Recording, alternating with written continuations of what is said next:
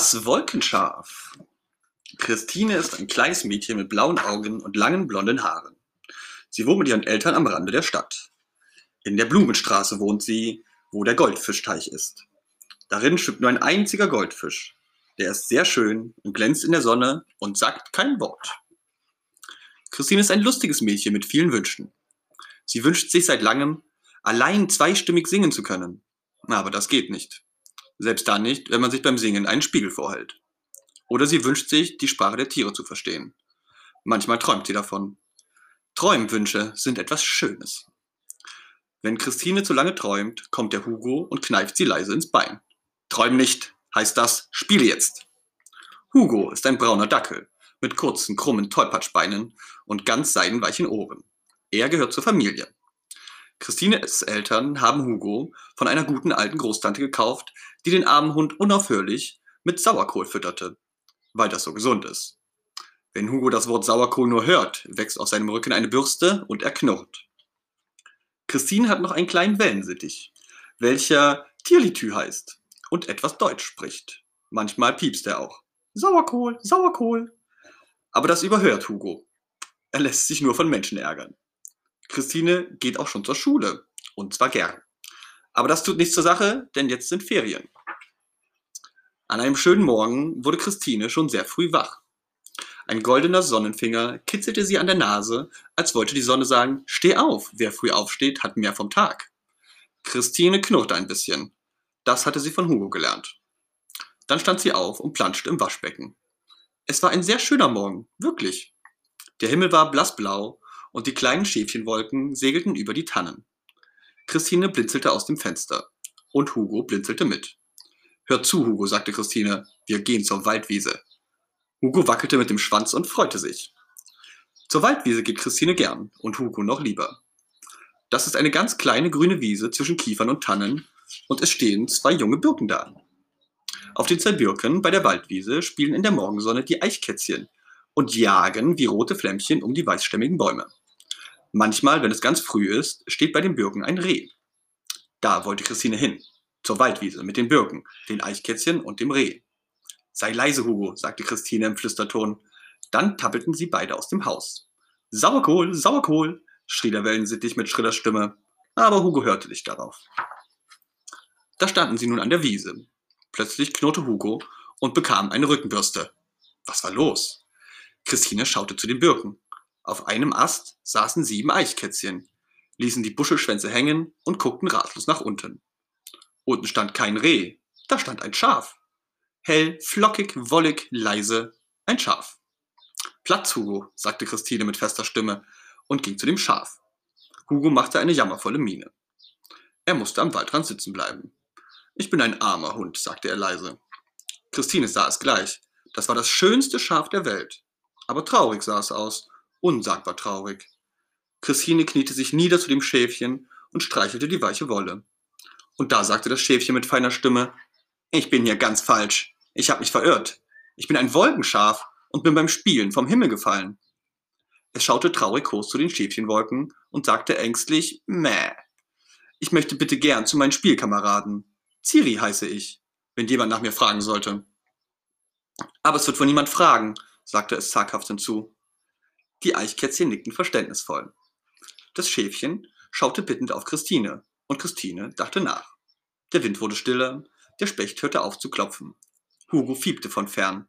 Alle schauten auf Christine. Sie merkte es und sagte mit einem Mal ganz schnell und mit ganz hoher Stimme, Komm mit, wir gehen zu meiner Mutter. Ciri aber schüttelte den Kopf und guckte in den Himmel. Da legte das Mädchen dem Schäfchen sacht die grüne Hundeleine um den Hals und führte es nach Hause.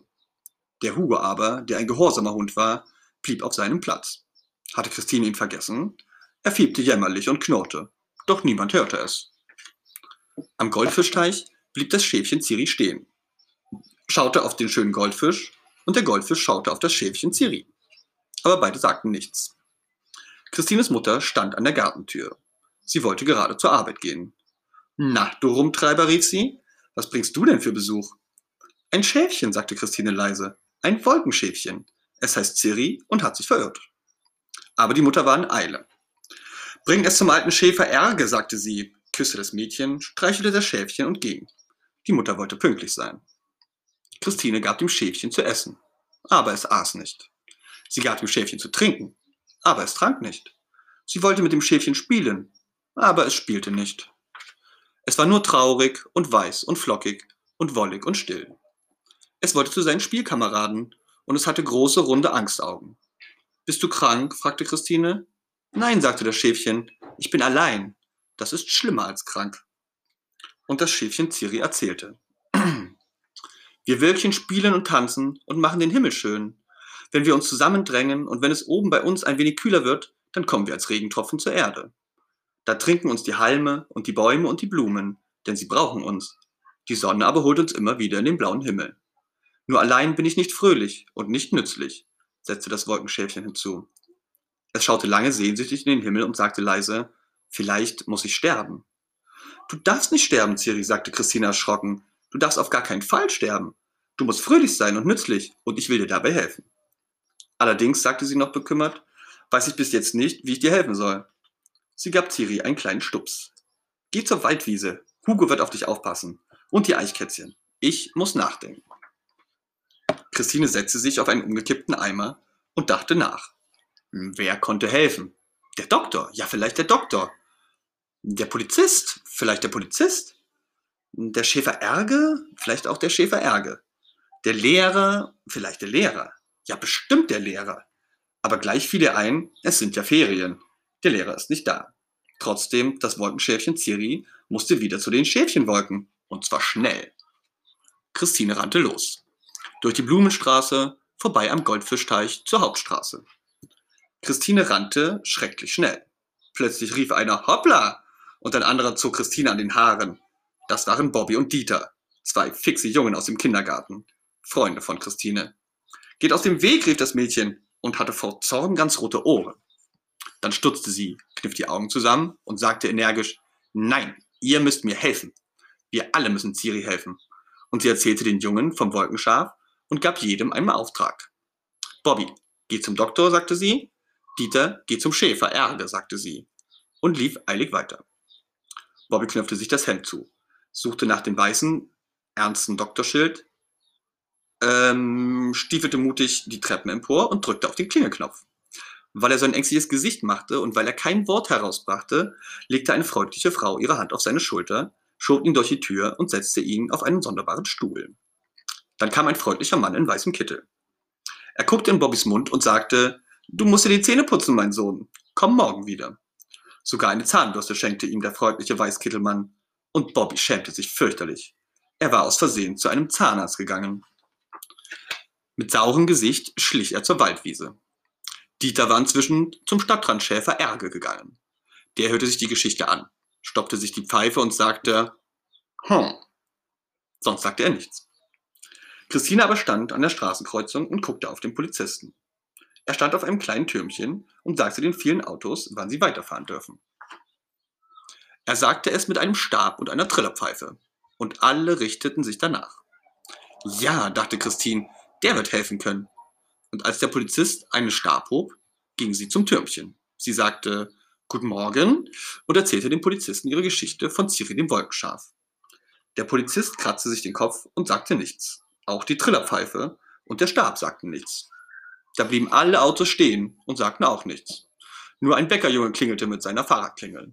Und es kamen immer mehr Autos und Lastwagen und Pferdefuhrwerke und Motorräder und immer mehr Omnibusse und Milchwagen und Mörtelautos, Motorroller, Hilfsmotorfahrräder und sogar ein Ochsengespann, eine Brautkutsche, ein gelbes Postauto, ein Zirkuswagen und Männer mit Handkarren und natürlich Fußgänger.